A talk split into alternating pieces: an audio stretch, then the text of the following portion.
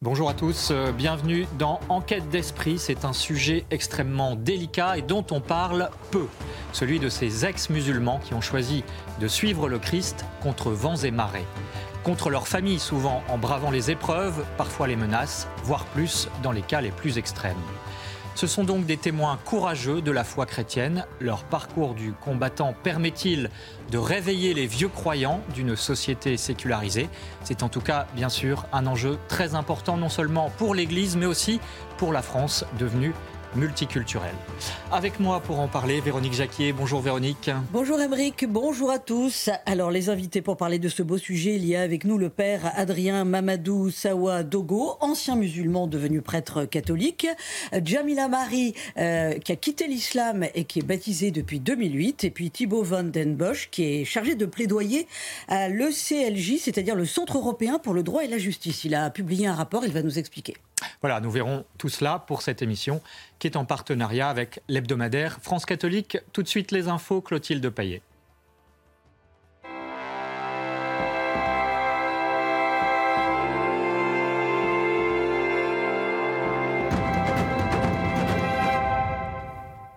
Bonjour Clotilde Paillet, on commence par parler avec vous de la crise agricole qui est en cours. Alors que la colère des agriculteurs monte en intensité en France, nous avons joint Dominique Grève, agriculteur chrétien, membre de l'association Les Journées Paysannes. Il nous a partagé son point de vue sur les conditions difficiles de sa profession à la lumière de sa foi. Pour lui, l'agriculture est l'un des plus beaux métiers du monde et il nous invite à porter un regard d'espérance. On l'écoute. Heureusement qu'on est chrétien, parce que sinon, on pourrait désespérer fortement. Euh, notre métier est certainement l'un des plus beaux métiers du monde. On a la, chance de toucher, ou tout au moins d'avoir devant les yeux la création, malgré un travail qui est, je dirais, pénible dans l'ensemble de la journée. C'est vrai que ça fait euh, plus de 30 ans maintenant que, je suis installé. Euh, je cherche à transmettre et on ne trouve plus personne, mais la lumière partagée avec le Seigneur, c'est vrai que ça donne un élan supplémentaire. Alors qu'un projet de loi sur la fin de vie porté par le chef de l'État Emmanuel Macron est attendu en février, les responsables des principaux cultes en France se sont donné rendez-vous mardi 23 janvier pour une conférence de presse. Ils ont de nouveau exprimé leurs inquiétudes de voir une brèche législative s'ouvrir sur la légalisation de l'euthanasie en France. Une multiplication par 4 en un an. Le nombre d'actes antisémites recensés en France a bondi l'an dernier à 1676 contre 436 en 2022, selon un rapport du CRIF qui déplore une explosion de ces actes après le 7 octobre. Prise en otage par des hommes armés le 19 janvier dernier à Haïti, alors qu'elles voyageaient à bord d'un bus, les religieuses de la congrégation des Sœurs de Sainte-Anne ont retrouvé la liberté dans la soirée du mercredi 24 janvier. L'information a été confirmée par Monseigneur Max Leroy-Messidor, archevêque métropolitain de Port-au-Prince. Maxime Lavandier. C'est après plusieurs jours d'angoisse que les six religieuses capturées à Port-au-Prince le 19 janvier dernier ont été libérées ce mercredi. Un soulagement pour l'Église haïtienne qui s'est réjoui dans un communiqué. Avec la communauté des Sœurs de Sainte-Anne et la conférence haïtienne des religieux, l'archidiocèse de Port-au-Prince rend grâce au Seigneur pour la libération des six religieuses et des autres personnes qui ont été enlevées avec elles le 19 janvier dernier. Enlevées à bord d'un bus par des hommes armés, les six religieuses et deux autres personnes ne donnaient plus signe de vie. Dimanche dernier, le pape avait lancé un appel pour leur libération. Pour Thomas Oswald, journaliste à l'AED, les enlèvements sont monnaie courante à Haïti. Port-au-Prince est dominé aux trois quarts par des gangs armés. L'État ne contrôle qu'un quart de, la capitale Port-au-Prince. Pour être complètement hors du contrôle de, l'armée et des, forces de sécurité euh, haïtiennes, euh, c'est pas très compliqué parce que le, pays est dans un état de, de chaos total. Selon l'AED, l'île de 11 millions d'habitants a comptabilisé 1300 enlèvements en 2022. Le bilan de 2023 serait probablement pire. Martin Scorsese dit avoir achevé le scénario de son prochain film portant sur la vie du Christ. Celui-ci sera l'adaptation du roman japonais Une vie de Jésus de Shusaku Endo. Le réalisateur âgé de 81 ans avait annoncé le thème de son prochain long métrage lors d'une visite au Vatican en mai dernier. Le réalisateur du film Sacerdoce, en documentaire sur la vie des prêtres, a rencontré le pape François en audience privée au Saint-Siège. Damien Boyer lui a présenté la bande-annonce de son long métrage. S'en est suivi un temps d'échange. Il était accompagné des quelques prêtres qui ont participé au film. Maxime Lavandier. Visionner une bande-annonce avec le Saint-Père, c'est ce qu'a fait Damien Boyer, réalisateur de Sacerdoce, accompagné par les prêtres de son film. Pour ce réalisateur, c'est l'occasion de transmettre au pape un message d'espérance. Le but, c'était vraiment de montrer euh, au pape que des sujets qui, a priori, euh, euh, paraissent déjà perdus d'avance, c'est-à-dire parler de la foi dans un pays laïque, ou parler de la prêtrise alors qu'il y a un regard très très mauvais sur les prêtres et l'Église, eh bien peut être surprenant et que les Français, comme je pense d'autres pays, sont toujours intéressés par les sujets de la foi, les sujets de se relier à Dieu. Un sujet qui a tout de suite plu au pape. Après avoir visionné la bande-annonce, il a même demandé à voir le film en entier. S'en est suivi un échange entre les jeunes prêtres et le pape François, un moment inspirant pour ce jeune réalisateur. Un des prêtres lui a posé la question euh, d'un conseil, en particulier pour la jeunesse, et il a répondu une phrase très simple, prenez des risques. Prenez des risques à l'ère euh, de notre société moderne où on veut sécuriser un maximum, prévoir le futur, essayer de, moins souffrir, d'éviter la mort, euh, moi, ça me parle profondément, prenez des risques. Ça veut dire, et c'est un peu le message de ce film, Sacerdoce, qu'est-ce qu'on est prêt à perdre pour, euh, pour gagner? Qu'est-ce qu'on est prêt à, à, donner pour servir? Sacerdoce a connu un étonnant succès en France, avec plus de 25 000 entrées en une semaine. C'est la fin de votre journal. Emeric, c'est à vous pour la suite d'Enquête d'Esprit. Merci Clotilde Paillet. Dans Enquête d'Esprit, aujourd'hui, nous parlons de ces euh, convertis de l'islam, ces ex-musulmans convertis au christianisme. Pourquoi, justement, ont-ils choisi le Christ? Ils nous le diront. Nous en avons euh, deux témoins dans cette émission, notamment Jamila Marie. Bonjour. Bonjour. Merci euh, d'être avec nous. Vous êtes d'origine algérienne. Vous êtes arrivé en France à 9 ans et vous êtes converti de l'islam au christianisme. Vous avez été baptisé en 2008. Vous nous raconterez ce long chemin. Avec nous également le père Adrien Mamadou Sawadogo. Bonjour mon père. Bonjour. Vous avez été baptisé en 1992 et vous avez raconté votre histoire dans Dieu m'a saisi, hier musulman, aujourd'hui prêtre catholique. C'est publié aux éditions des Béatitudes et votre parcours n'a pas été non plus de tout repos. Vous nous raconterez pourquoi et je précise également que vous intervenez ce dimanche lors du forum Jésus le Messie. C'est à Versailles. Donc voilà, pour ceux qui souhaiteraient s'y rendre. Et puis également avec nous Thibaut Vandenbosch bonjour. Bonjour. Vous êtes euh, chargé de plaidoyer à l'ECLJ, le Centre européen pour le droit et la justice, c'est une ONG de protection de la liberté religieuse, on peut dire hein, de façon simple. Vous êtes chargé notamment d'une prochaine exposition à Strasbourg au Parlement européen sur ce sujet et vous nous direz justement l'enquête que vous avez menée auprès de ces convertis de l'islam. Bien sûr, Véronique est avec nous et vous nous parlerez de la figure de, euh, du vénérable Géronimo. C'est un converti au christianisme en Algérie, au parcours édifiant. On l'a appelé le martyr du fort des 24 heures. D'abord, une question, euh, qui sont justement ces convertis de l'islam? Est-ce qu'on a des statistiques alors évidemment, c'est une donnée, on le verra, extrêmement difficile à obtenir, mais euh, ce qu'on sait d'ores et déjà, c'est qu'il y a 5463 baptêmes catholiques d'adultes par an. Ce sont les chiffres euh, des évêques euh, français en 2023, dont 3 à 7 sont d'origine musulmane.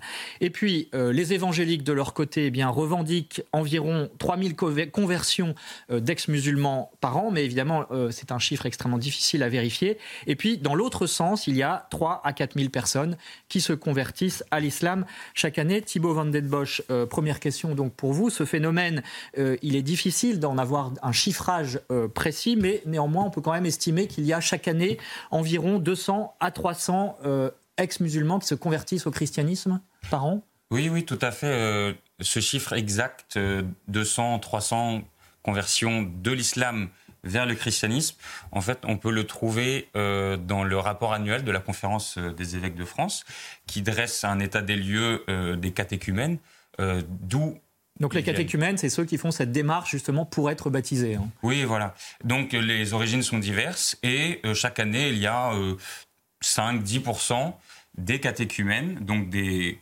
catéchumènes des adultes. catholiques, des adultes qui demandent le baptême, qui sont d'origine musulmane. en fait, il faut rappeler peut-être que l'Église catholique a une organisation, une administration centralisée qui peut faire remonter les informations qu'elle trouve dans les différentes églises, les paroisses. Euh, et donc, on peut avoir des chiffres sûrs à ce propos. Euh, pour les églises évangéliques, qui eux aussi accueillent énormément de musulmans, euh, les données sont moins fiables. c'est plus, voilà, plus difficile à sourcer, plus difficile à chiffrer. Et également, vous avez bien raison de le mentionner, il y a quand même une conversion à l'islam qui se produit dans une France déchristianisée. Donc là, ce n'est pas nécessairement des chrétiens qui se convertissent à l'islam, mais ça peut être des athées ou des personnes avec un arrière-plan lointain euh, chrétien. Là, on évoque en effet les chiffres de 3000 à 4000 euh, conversions vers l'islam par an, mais difficile de faire un constat plus précis que cela. Jamila Marie, euh, n'est-ce pas aussi cette, cette, difficulté à chiffrer précisément, euh, notamment les baptêmes d'adultes euh, dans le catholicisme venant de l'islam, c'est que les témoignages publics aussi, quand on vient de l'islam, ils sont difficiles, on va le voir, dangereux même parfois, y compris en France. Ça veut dire qu'il faut du courage pour en témoigner au grand jour? Oui, contrairement à un non-musulman qui se convertit à l'islam, euh, il y a moins de risques. C'est-à-dire, on ne peut pas se, montrer, on ne peut pas témoigner de notre foi. Malgré ça, on sait aujourd'hui, puisque nous sommes dans une paroisse où nous accompagnons des, euh, catéchumènes, euh, majoritairement dans notre paroisse, ce sont des, chrétiens issus de l'islam. Il y en a de plus en plus, puisque je suis sur le terrain après mon baptême, donc j'ai été appelée à faire l'évangélisation de rue. Et régulièrement, nous sommes dans la rue, à Paris et dans l'approche banlieue, et on voit, il y a beaucoup, beaucoup, beaucoup de personnes qui se posent des questions, qui sont dans le doute, mais il y a toujours cette peur de franchir le pas parce que on risque tout, on risque de tout perdre, sa famille, ses enfants, son mari, enfin euh, les parents quand il y a les parents. Donc euh, parfois ils préfèrent euh, retarder ou bien se dire bon, dans mon cœur je crois, voilà, et puis je, je passe pas. Le, cap. À l'acte. Donc voilà, c'est pour ça. On va parler de ces difficultés, bien sûr. Père Sawadogo, en Afrique, le phénomène des conversions de l'islam vers le christianisme est beaucoup plus massif, semble-t-il. En tout cas, c'est votre expérience? Massif, c'est peut-être. En tout cas, vous n'êtes pas un cas isolé, c'est ça que je veux dire. Un cas isolé, tout à fait. Mon cas n'est pas un cas isolé. Il y a beaucoup de convertis euh, de l'islam euh, au christianisme, euh, toutes dénominations comprises. Hein. Mais ce n'est pas un cas isolé, il y en a beaucoup. Et dans certains cas, c'est plus facile ou c'est plus, disons que ça se passe plus, calmement. Mais dans d'autres cas, ça, ouais, ce n'est pas du tout la voie facile. Vous nous raconterez évidemment votre propre parcours. Alors, euh, j'aimerais commencer par votre témoignage, Jamila Marie. Euh, vous avez été baptisée à un moment de votre vie, donc vous étiez euh, musulmane. Vous avez commencé à lire la Bible par curiosité. Qu'avez-vous éprouvé à ce moment-là? Alors, c'est vrai que j'avais l'habitude de lire le Coran pour prier, pour faire mes cinq prières par jour.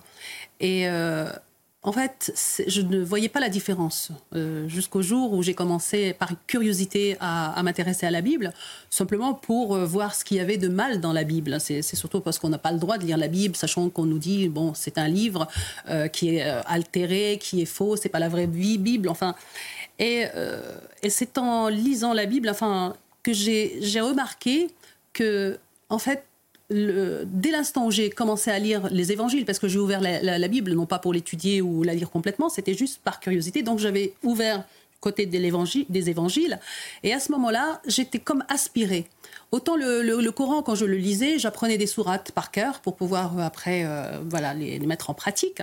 Mais là, la lecture, il y avait une profondeur. C'était c'était pas que les yeux qui lisaient, mais j'avais l'impression d'être d'être rentrée dans un univers comme si c'était vivant et ça me parlait. Et toutes les paroles que je lisais, euh, elles, touchaient mon cœur.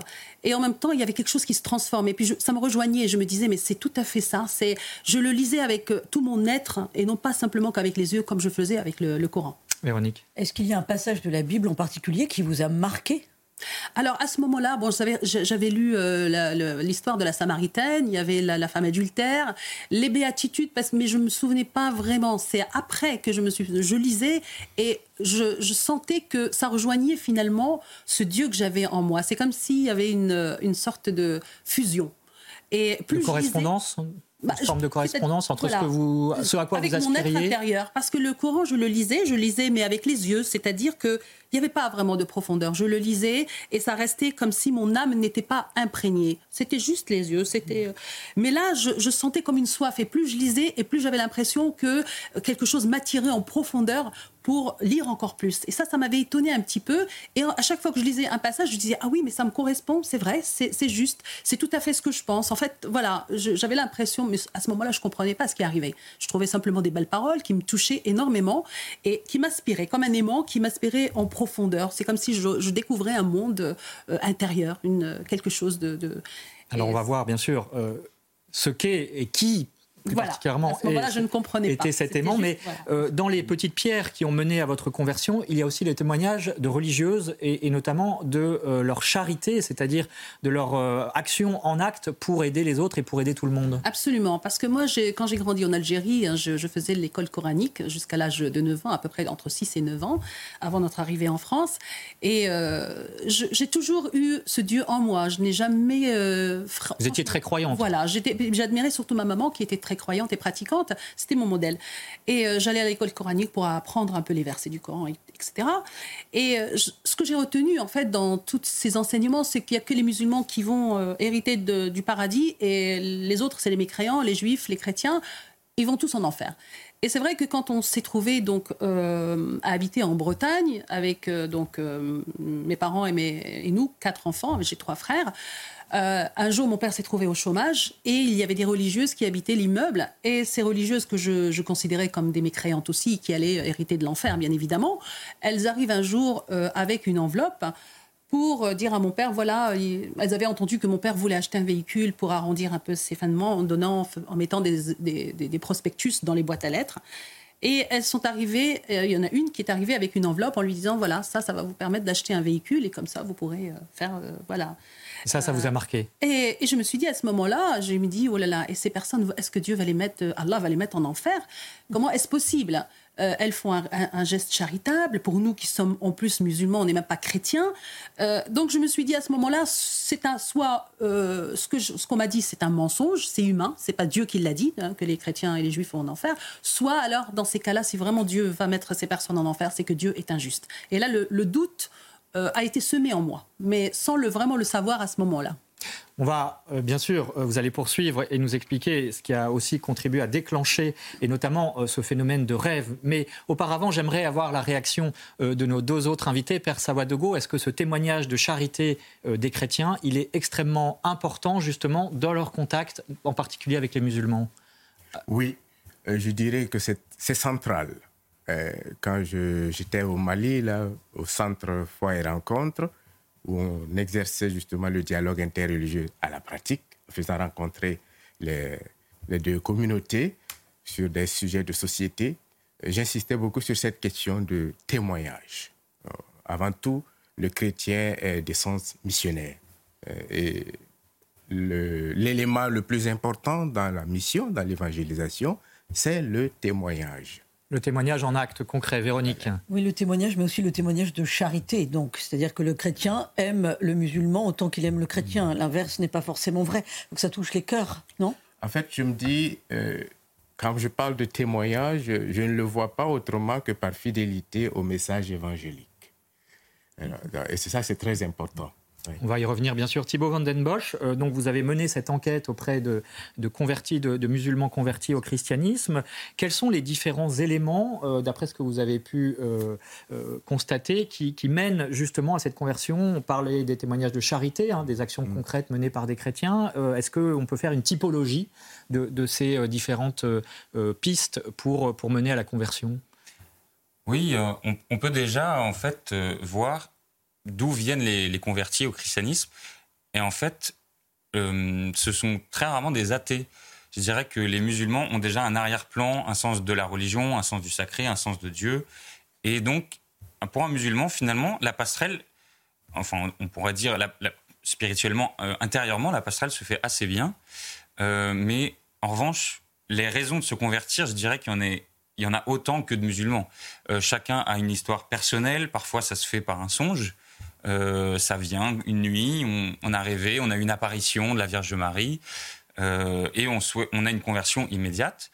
Euh, il y a aussi des gens, en effet, qui ont eu vraiment devant eux un témoignage ou qui vivent à proximité de chrétiens et qui ont été touchés par le témoignage de charité, d'amour, de partage des chrétiens. Et en effet, dans l'islam, il y a une notion très forte de communauté une entraide, une fraternité entre musulmans. Et euh, je pense que la, retrouver dans le christianisme, euh, justement, cet amour fraternel, on s'aime les uns les autres, comme le Christ nous a demandé, ça, ça aide à franchir le pas. et puis aussi, il y a des musulmans peut-être qui ont voulu faire une approche intellectuelle de leur religion, qui se sont mis non pas seulement oui à le lire avec les yeux, mais à vouloir comprendre le Coran, qui ont trouvé des incohérences, euh, des choses qu'ils ne voulaient pas appliquer personnellement, euh, et qui se sont mis aussi à comparaître, faire une comparaison avec la Bible, et là qui ont été euh, interloqués de cette différence, et ça voilà, ça a nourri leur réflexion et le passage au christianisme. En tout cas, ce qui apparaît à travers notamment hein, l'enquête que vous avez menée donc avec euh, le Centre européen pour le droit et la justice, c'est que c'est un parcours qui est euh, difficile hein, euh, dans bien des cas. On va en parler. On va parler aussi de ces rêves hein, qui, effectivement vous ont conduit, vous deux qui êtes témoins, donc Père Sawadogo et Jamila Marie, à demander le baptême chrétien. vous restez avec nous. On marque une pause publicitaire et on se retrouve tout de suite après. De retour dans Enquête d'esprit, bienvenue à ceux qui nous rejoignent. Après euh, la pause, nous parlons des convertis au christianisme venant de l'islam et euh, ce parcours euh, du combattant que cela représente parfois, en compagnie du père Adrien Mamadou Sawadogo, qui est prêtre et qui a reçu le baptême. Il était musulman en 1992 et vous témoignez ce jour même au Forum Jésus le Messie. Ça se passe à Versailles. Et puis, vous avez écrit un livre qui raconte votre parcours. Dieu m'a saisi, hier musulman, aujourd'hui prêtre catholique, aux éditions des Béatitudes. Vous nous raconterez euh, ce parcours. Jamila Marie est également avec nous, d'origine algérienne, euh, et vous avez été baptisée donc il y a 15 ans, en 2008. Euh, vous nous parlerez notamment de ces rêves hein, qui vous ont conduit sur le chemin de la conversion. Et puis, Thibaut Van Den Bosch est avec nous. il a réalisé avec son ONG, le CLJ, le Centre européen pour le droit et la justice, une enquête sur les difficultés voire peut-être les persécutions à l'encontre des musulmans convertis au christianisme en France. C'est très intéressant, bien sûr, Véronique Jacquier est avec nous. Et cette émission est en partenariat avec France Catholique, l'hebdomadaire France Catholique. Alors je vous propose tout de suite de regarder, il y a eu euh, la semaine dernière, le week-end dernier, un événement, euh, la mission organisée par Mission Ismérie, qui s'occupe justement d'accueillir les anciens musulmans convertis au christianisme en France. Regardez euh, ce reportage, il est signé Éloi Rochebrune. Accompagner ceux qui souhaitent rentrer dans l'Église catholique et en particulier les musulmans convertis, c'est l'objectif de Mission Ismérie. Ici, on se réunit pour échanger sur la foi, mais aussi pour partager. Ancien musulman, Marco peut ici témoigner de sa conversion. Et un soir, j'ai rêvé de Jeanne d'Arc. Euh, elle descendait du ciel, elle accueillait les âmes dans la lumière là-haut. J'ai désiré de tout mon cœur faire partie de tous ces gens qui rayonnaient de lumière et qui partaient là-haut. Des conversions parfois fulgurantes. Pour Vincent Némon, président de Mission Ismérie, pour certains, devenir catholique, c'est un parcours du combattant. À partir du moment où le questionnement arrive dans leur cœur, de, de, faire ce pas, de rentrer dans ce parcours, de quitter leur communauté. Pour eux, c'est, on ne se rend pas compte, mais le chemin des convertis est, un parcours du combattant avec euh, énormément de, de courage pour certains d'entre eux, puisqu'il faut souvent qu'ils quittent un peu tout, la famille, les amis, y compris même leur lieu d'habitation. Un changement de vie qui nécessite donc le soutien de la communauté catholique. Pour Vincent Némon, c'est le cœur du projet Isméri à travers les rencontres organisées. Quand un musulman commence un chemin de conversion et qu'il choisit, euh, choisit le Christ, euh, il va être baptisé. Il ne peut pas être baptisé autre part que dans une paroisse. Et le néophyte qu'il va, va devenir aura besoin euh, d'être soutenu, accueilli et, accompagné encore. L'objectif quand même de, ce contact, c'est de, lier d'avoir un lien d'amitié, en tout cas de, sincérité avec les personnes, de manière à montrer aussi que nous ne sommes pas simplement des théories. Avec une trentaine de relais locaux, l'association a lancé dernièrement une plateforme médiatique pour permettre d'accompagner les musulmans dans leur cheminement. Voilà, un reportage signé Clotilde Payet et Éloi Rochebrune. Alors, justement, on va euh, détailler hein, ces, difficultés auxquelles sont confrontées euh, ces personnes qui choisissent de se convertir. Mais est-ce que euh, Jamila Marie et Père Sawadogo, vous avez fait l'objet de rêves sur votre parcours de conversion? Est-ce que ces rêves, finalement, sont nécessaires, étant donné les épreuves qui attendent ces ex-musulmans convertis? Père Sawadogo Très bonne question, oui. Est-ce que c'est nécessaire? D'abord, est-ce que c'est par un rêve? Pour moi, ce n'était pas un rêve. C'était une expérience. euh, Vous avez vu un personnage en blanc Voilà. qui vous apparaît. Voilà. Alors, c'était un, un, un très mercredi étonnant. soir, voilà. Un mercredi soir, et je revenais de mes entraînements de taekwondo. Je m'exerçais beaucoup. et en rentrant à vélo à la maison, quelqu'un m'interpelle juste au-dessus de ma tête. Mamadou. Et je lève la tête instinctivement. Et je vois là une personne habillée d'un blanc éclatant. Un blanc avec une lumière vive qui traverse ce blanc éclatant. Je reste là, captivé. Et le vélo, évidemment, devait continuer son cours. euh, Mais j'étais captivé et la personne partait, partait de ma droite vers la gauche, mais toujours devant moi. Et il n'a plus rien dit, à part m'appeler Mamadou. Et puis après, quand la personne a disparu, mon vélo était dans le garage. Je rentrais avec mon vélo dans le garage à la maison. Donc c'est d'un phénomène extraordinaire. Oui, extraordinaire. Je Qui s'est reproduit à plusieurs reprises également? Cette passe telle que je l'ai vécue, une seule fois. Ça s'est passé seulement une seule fois. Mais par la suite. euh, Puis la même personne est revenue plus tard. Et c'était toujours, euh, c'était pendant quatre ou cinq jours, hein, et que chaque fois où j'allais au lit et que j'étais à une étape entre sommeil et, et éveil, se mettait juste au pied de mon lit, là où se trouvaient mes pieds, et me regardait. Ouais, et je sursautais au tout début. Puis après, j'ai acquis une certaine confiance qui a fait que j'ai dit à la personne, mais une question. Qui es-tu et que veux-tu? La question s'imposait. Ah oui. Véronique Jacquet. Et comment vous avez su qui c'était?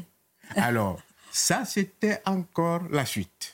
Euh, la première étape, c'était cette, euh, hmm, ce regard, cette apparition claire. Et la, deuxième étape, c'était cette visite, au moment où j'étais semi-éveillé, semi-endormi. Et la troisième étape, c'était suite à la question que je lui ai posée, qui es-tu et que veux-tu? Et c'est arrivé une semaine plus tard, euh, pendant que j'étais avec une amie, que j'accompagnais une amie chez elle, la même voix m'a appelé encore de la même manière, Mamadou. Et cette fois-ci, c'était dans une cour. Et là, il y avait un homme blanc, grand de taille, qui tenait un de ces talibés qu'on a en Afrique de l'Ouest, euh, qui se promènent pour quémander, faisant partie de leur formation à l'école coranique. Et, et il, avait saisi le, prêtre en question. Je ne savais pas que c'était un prêtre, hein, c'est plus tard, parce que là, j'étais musulman toujours. Et le prêtre qui l'a caressé. Et cette scène a pris une, une beauté. Là encore, je suis resté captivé par la scène. Et j'ai dit à mon ami, Eh, qui est-il? Et elle, elle me dit, c'est le père Gilles, Gilles de Razilly, lycéen français. Donc prêtre catholique. Prêtre catholique, missionnaire d'Afrique. Mais je n'en avais pas la connaissance.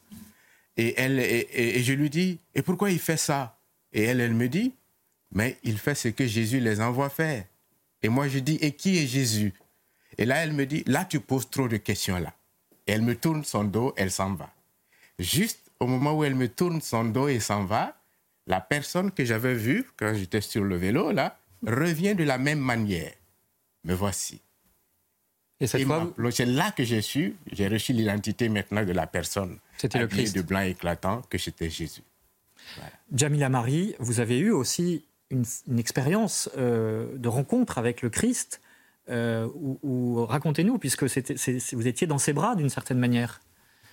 Oui, alors euh, c'était un moment de ma vie où euh, je ne pouvais plus avoir d'enfants et quand je me suis mise en couple, donc à nouveau. Euh, Donc vous aviez été, euh, été répudié par votre mari. Voilà, mon premier mari musulman, avec qui j'ai eu quatre, euh, quatre enfants. J'ai été répudiée à trois reprises, donc j'étais devenue illégitime en tant que musulmane. Et donc, je me suis retrouvée sans mes enfants parce que mon mari avait pris mes enfants. Et c'était dans ce désert que j'ai vraiment cherché qui est réellement Dieu. Euh, et c'est là, en faisant des recherches, j'ai vraiment euh, euh, basculé. D'ailleurs, il y a eu un premier songe, c'était par rapport à, toutes ces découvertes que j'avais faites en cherchant ma religion. Je voulais connaître un peu plus l'islam pour devenir encore meilleure musulmane. Et au moment où je découvre toutes ces choses, bon, toutes ces contradictions, toutes, euh, j'ai fouillé un peu partout. Ça m'a pris 18 mois de recherche à l'Institut du monde arabe, où j'ai voulu vraiment tout découvrir par moi-même. Et euh, été choquée de voir vraiment, voilà, l'islam, pas comme je le, vous voulez le voir, mais d'une manière un peu vraiment voilà, des choses qui m'ont choquée. Et c'est là où je me suis pas tout de suite tournée vers le christianisme parce que en, ayant découvert tout ce que j'ai découvert dans ces recherches, je me suis dit, euh, mais Jamila, quand même, tu n'es pas théologienne, tu n'es pas une grande érudite de l'islam. Il y a un milliard de musulmans sur Terre, et toi, tu penses que tu as découvert quelque chose que eux n'ont pas découvert. Donc, euh, il y a des gens qui sont encore plus, euh, plus doués que toi dans, dans, la matière et qui, qui, prêchent euh, le, Coran tous les jours, qui a des grands imams, etc. Et c'était le doute, et j'ai eu peur. Je me suis dit, finalement, peut-être que je suis en train de m'égarer. Et puis, à ce moment-là, c'est là où j'ai levé les, yeux vers le ciel et je lui ai dit, mon Dieu, montre-moi, je, suis perdu. Je savais pas. Et là, je fais un rêve. Là, le ciel vous, avez, vous a répondu d'une certaine manière. Voilà, par un, songe où je me voyais dans une basilique. Donc, euh, une, euh, donc je connaissais pas c'était quoi une basilique. Je me voyais dans un endroit spacieux avec des grosses colonnes euh, de, en bois marron foncé et une personne qui vient vers moi et qui me dit comment on prie et je fais au nom du Père, du Fils et du Saint-Esprit. Alors que j'étais encore musulmane à ce moment-là. Et euh, c'est vrai que euh, on est à la basilique, pardon, on est à la basilique de Bologne. On me dit, on est à la basilique, je confonds avec l'autre songe. Euh, on est où ici? On me dit, on est à la basilique de Bologne. Et moi, je connaissais pas, je savais parce que c'était une basilique. Et au final, le lendemain, par curiosité, je voulais chercher qu'est-ce qu'était la, basilique de Bologne. Et je trouve sur le site euh, il existe une basilique de, Bologne euh, qui s'appelle Saint-Pétrino. Et euh, dans cette basilique, dont je, vois des colonnes à l'intérieur, des colonnes marron en bois foncé, et je me dis, bah, c'est exactement ce que j'ai vu en rêve. Mais pourquoi je, fais ce rêve? Et à ce moment-là, je cherche encore pour savoir quel était le sens de ce rêve. Et je vois un lien, je clique dessus. Et ce lien, donc une page s'ouvre et c'était marqué dans cette basilique se trouve une fresque qui représente le prophète Mohammed en enfer. Euh, et elle a fait, euh, justement, il y avait des terroristes qui menaçaient cette basilique de, donc de, terrorisme. Et là, j'ai compris que ce message voulait dire qu'il fallait vraiment que je coupe. Et à partir de là, j'ai vraiment coupé parce que j'avais ce message. Et le second songe, en fait, c'était je ne pouvais plus avoir d'enfant. Pendant cinq ans, je me suis mise en couple. Et c'est un jour où je fais un rêve, où j'étais cette fois-ci dans une cathédrale. Tout autour, c'était des vitraux. Euh, et, c'est là où j'ai fait le signe de croix, dans, ce, rêve. Et deux ou trois jours après, avec mon mari, on, va à Cologne et on se retrouve devant une grande cathédrale. Et à ce moment-là, je ne sais pas pourquoi, j'ai senti une force me pousser à rentrer dans cette cathédrale. Et quand je rentre dans cette cathédrale, je vois des vitraux partout. Et là, je, je me rends compte que le rêve, bon, c'était peut-être un rêve prémonitoire. Et je vois une pièce où c'était marqué silence prière. Donc là, la prière, c'était ça. Je pousse la porte, c'était une petite chapelle. Et c'était la première fois où je prononçais le nom de Jésus, parce que j'avais lu, quand j'avais lu la première fois, il y a une phrase qui était restée gravée dans mon esprit. Euh, Tout ce que vous demanderez en mon nom, Jésus disait, vous le, mon Père vous l'accordera. Et à ce moment-là, j'ai demandé à Jésus, je lui dis, euh, Jésus, tu as dit, tout ce que vous demanderez en mon nom, mon Père vous l'accorde. Eh bien, moi, je viens te demander de m'accorder un enfant. Et si tu me donnes un enfant, je te suis, merci. Mmh. Et à ce moment-là, je reçois une paix, une joie incroyable. Et au fond de mon cœur, je savais que j'avais été exaucée. Ça, je ne peux pas l'exprimer. C'était comme ça. J'avais une paix, une joie. Et dans le mois, enceinte. Voilà, le mois qui a suivi, je suis allée acheter un test et j'étais enceinte. Et pour me confirmer, le Christ, donc Jésus, est venu me visiter en rêve à quatre mois de grossesse. Et à ce moment-là, je le vois, il m'a dit une chose. Il était beau, tout sortait de son regard en fait c'était son regard l'amour le, le, on peut pas voilà il y a une beauté euh, intérieure et il me regardait simplement je ne connaissais rien de Jésus, hein, son humilité ni rien. Et il m'a dit une chose, je suis content que tu sois enceinte. Et à ce moment-là, je veux lui embrasser la main en signe de, grandeur, de, roi. Euh, et euh, il m'écarte délicatement la main. c'est comme s'il ne me disait pas verbalement, mais je, je l'ai fait par amour pour toi. Et je m'assois à ce moment-là et je l'enlace. Il s'assoit sur une marche. Moi, je me mets à genoux devant et je le prends par la taille et je dépose mon oreille sur son cœur.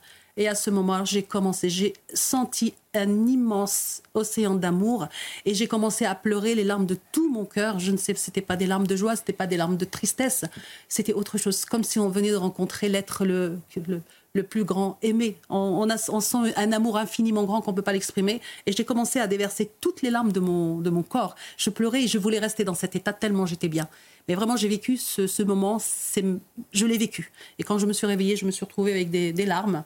Euh, et depuis ce moment-là, je me disais, si la mort c'est ça, je n'ai plus peur de mourir.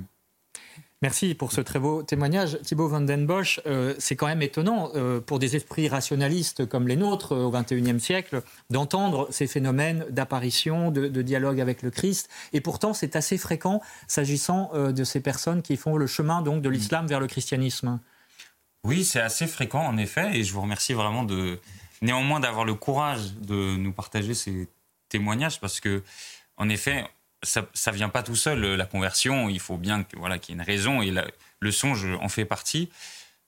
Le, plus difficile après, c'est de l'accepter, d'accueillir, d'accueillir ce songe, de franchir le pas euh, de la conversion. Ça, j'ai l'impression qu'elle s'imposait cette conversion au christianisme euh, quand on entend vos témoignages. Après, il y a encore le pas du baptême à franchir.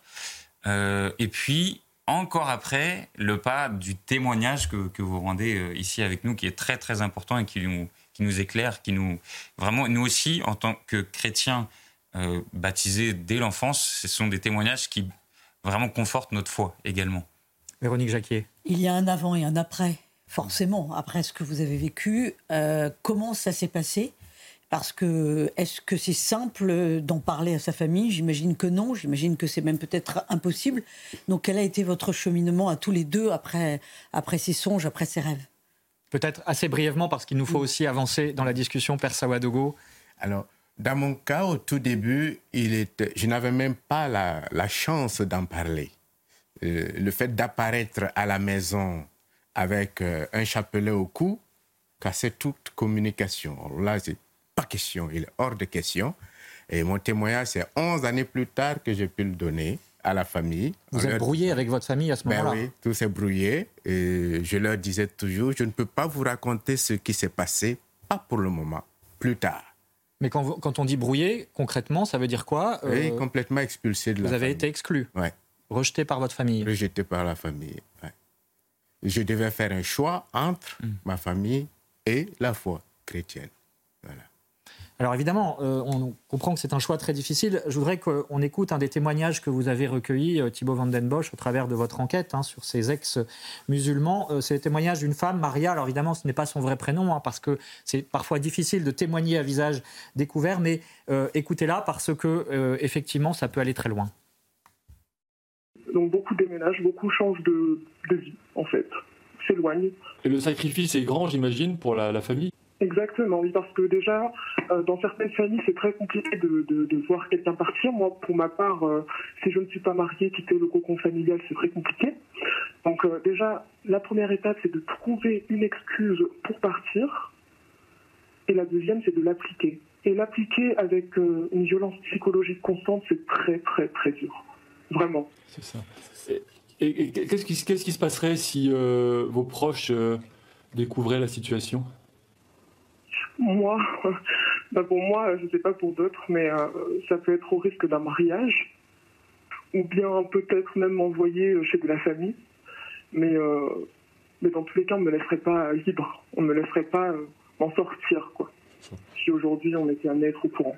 Mes frères, je pense qu'ils le prendraient très mal et ça irait jusqu'à de la violence physique, de la violence physique et peut-être même un peu plus grave je sais pas où ils pourront aller, mais je sais que ça peut être déjà de la violence physique dans la base. Euh, j'ai une amie qui, qui euh, chez elle un soir et, euh, une, personne de sa famille, je ne dirais pas qui, l'a littéralement coursée pour pouvoir la planter. Donc c'est parti très loin. C'est parti jusqu'à vouloir planter une personne avec une arme. Et voilà. Donc c'est très, très dangereux. Voilà le témoignage euh, évidemment époustouflant de, Maria hein, qui, euh, souhaitait se convertir et que vous avez recueilli, Thibaut Van Den Bosch, euh, au travers de votre ONG, le CLJ, Centre européen pour le droit et la justice. Ça se passe en France. Ça veut dire que, et ça contrevient à la loi d'ailleurs, puisque la loi oblige à respecter cette possibilité de changer de religion. Et manifestement, ce n'est pas toujours admis en France, sur le territoire français. Oui, tout à fait. En fait, quand on évoque le, le mot persécution, on a tendance à penser à des pays comme le Nigeria où euh, il y a des, attentats, du terrorisme très violent, notamment Noël passé, euh, tout simplement. Mais en fait, justement, nous sommes en France et une barbarie, euh, une empêcher quelqu'un de changer de religion, ça ne devrait pas être permis. ce n'est pas permis par la loi, donc le droit international qui s'applique à tous les États du 24 août 2021, hein, qui reprend la loi de 1905. Oui, c'est ça puni d'un an d'emprisonnement et de 15 000 euros d'amende, ce qui empêcherait quelqu'un euh, de changer de, donc, de religion ou d'exercer son culte. Oui, euh, à propos de, la loi en fait euh, de, 2021, du 24 août 2021, la loi séparatisme voulait encourager le, la conversion ou le passage d'une religion à l'autre, en fait, favoriser les principes de la République d'une manière euh, ou d'une autre, d'une manière générale. Et là, c'est une intuition de notre directeur euh, du Centre européen pour le droit et la justice, Grégor Pupin, qui s'est dit, euh, parmi tous les principes de la République, il y a bien celui de la liberté, la liberté de religion, la liberté de changer de religion. Et donc, on a proposé un délit d'entrave à la conversion. Donc en effet, il y a une modification en ce sens qui a été faite euh, à propos de la loi euh, de séparation des églises et de l'État de 1905. Et en fait, c'est une chose que la loi existe, mais c'est une autre chose qu'elle soit bien respectée et surtout que les informations remontent. Surtout quand ça se passe au sein de la famille, hein. c'est ce que nous a mm-hmm. raconté effectivement le père Savadogo. Mais Jamila Marie, vous pourriez dire la même chose. C'est que c'est au départ, c'est dans la famille que les premières difficultés commencent. Tout à fait. Euh, pour ma part, euh, j'ai peut-être eu une grâce, c'est que au moment où euh, j'ai découvert le Christ, c'était une période où je venais de perdre la garde de mes enfants, j'étais seule, j'avais traversé un, grand désert. Et mes parents voyaient ma détresse. ils avaient peur que, que, je me fasse du mal ou quoi que ce soit. Euh, et ils ont accueilli, quand j'ai commencé au départ, ils ont pris ça comme. Euh, quand j'ai commencé d'abord, pour moi, c'était vital. Je, venais de découvrir un trésor et je ne pouvais pas le garder pour moi. Je me disais, c'est, il faut les premières personnes à qui je dois annoncer ça, ce sont d'abord mes proches, ma famille, mes, filles et mes parents. Donc euh, j'y suis allée avec zèle. donc eux, ils étaient un petit peu déstabilisés. Ils disaient sûrement elle est en train de peut-être euh, devenir folle. Je ne sais pas qu'est-ce qui lui arrive. Mais petit à petit, euh, j'ai insisté. D'abord, je leur parlais de l'islam, tout ce que j'avais fait comme découverte, et puis de l'amour du Christ. Et mon père, un jour, avec le temps, euh, je me suis imposée. Je veux dire que je me suis vraiment imposée. Je, vraiment, je, la peur. Ça veut dire qu'il faut une force d'âme quand même. Moi, pour moi, hors du commun. Je, n'avais plus rien à craindre. J'étais dans un feu ardent et il fallait que ce feu sorte. Et les premiers concernés, c'était mes parents. Et un jour, mon père, il m'a dit peu importe le chemin que tu suis, en tout cas, on a vu qu'il t'a changé en mieux. voilà. Et ça, c'était une belle parole pour moi de.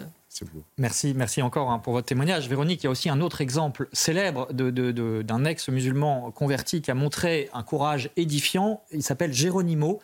Euh, et, il a pu aussi s'appuyer, et ça c'est très important, sur euh, un directeur spirituel pour ce parcours. Oui, tout à fait. Vous allez nous raconter d'ailleurs si vous avez pu être accompagné, parce que c'est important quand on vit ce feu ardent, la suite c'est quoi? Ben, Enfin, en ce qui concerne Géronimo, c'est ainsi qu'il est baptisé euh, par l'homme qui le trouve sur un marché aux esclaves. Il le il l'éduque à la foi chrétienne, et cet homme, c'est le vicaire général de la ville d'Oran, il s'appelle Jean Caro. Il faut s'imaginer que nous sommes au XVIe siècle, l'enfant a été enlevé par les Espagnols, et quand il aura 10 ans, il va être de nouveau enlevé, mais cette fois par les morts, qui le ramènent dans sa tribu.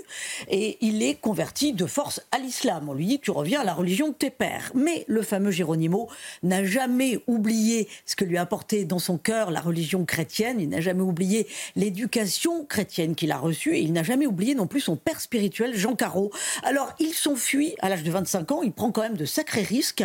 Et il retourne dans les bras de son père spirituel. Ce dernier le réconcilie avec l'Église parce qu'il avait été baptisé, mais il était retourné à l'islam. Donc il lui dit, euh, c'est voilà, on, te recrée un chemin euh, de, conversion. Donc euh, il le réconcilie avec l'Église, il le marie à une convertie euh, au christianisme également pour faire un bon mariage chrétien et lui trouve une place dans l'escadron espagnol en Algérie.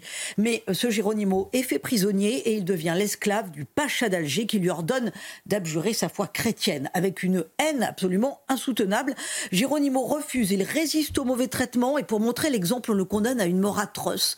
On va décider de l'emmurer euh, dans le fort de Bab qui était à l'époque en construction et qu'on a appelé aussi le fort de 24 heures. Dieu soit béni pour toutes ces choses, dit Géronimo avant d'accepter son sort et après avoir communié pour recevoir des forces. Il subit le martyr le 18 septembre 1569. Alors cette histoire aurait pu complètement tomber aux oubliettes, mais heureusement elle a été racontée par un historien espagnol qui s'appelle Diego de Aego et qui a rapporté les mots du pacha d'Alger. Jamais je n'aurais cru que ce chrétien reçut la mort avec tant de courage.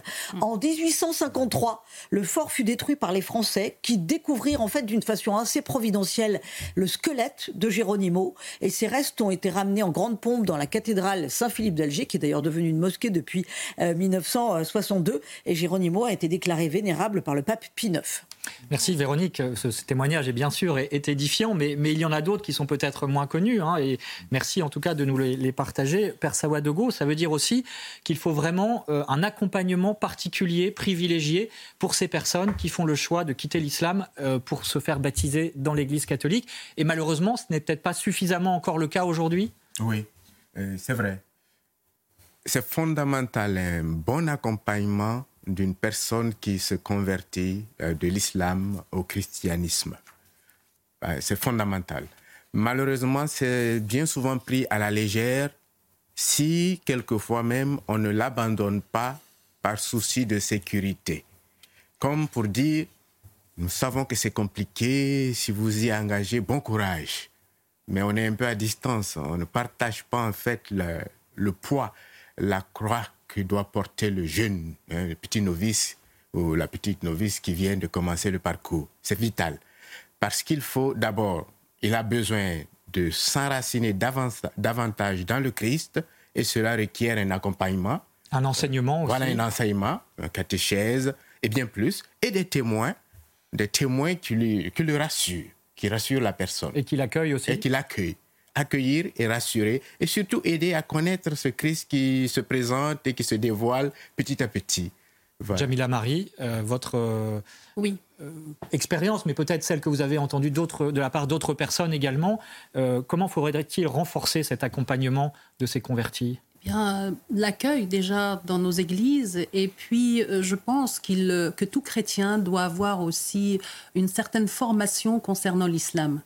Euh, les musulmans ne sont pas l'islam. L'islam n'est pas le musulman. Les, musulmans, ce sont des victimes de l'islam. Il ne faut pas tout mélanger. Euh, ils, ont, ils, sont, ils ont déjà Dieu en eux. Et, ce Dieu, ils ne le connaissent pas. La différence entre un musulman et un chrétien, euh, oui, il n'y a qu'un seul Dieu pour tout le monde. Mais le musulman ne connaît pas vraiment le visage. Nous, on le sait par rapport au Christ. Mais eux, ils ne savent pas. Ils ont cette soif, ils ont ces recherches. Et si nous, qui sommes porteurs de cette bonne nouvelle, la lumière du monde et le sel de la terre, si on n'apporte pas euh, eh ben, ce que le Seigneur nous demande, eh bien, euh, ils découvriront jamais. On aura sûrement des comptes à rendre parce que moi je dis c'est un peu non assistance à personne en danger. Donc les accueillir vraiment. Euh, en sachant que maintenant, vous allez intégrer une nouvelle famille. C'est vrai qu'on risque de tout perdre, mais si derrière ça, l'Église refuse ou a peur, de quoi a-t-on peur?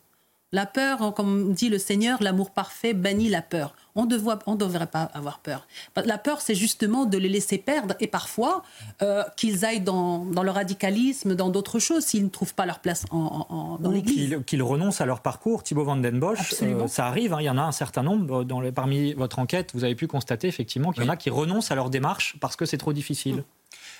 Oui, en fait, c'est terrible. Euh, tout un parcours, toute une réflexion, toute une conversion pour rejoindre le Christ et finalement se retrouver seul. Seul pourquoi?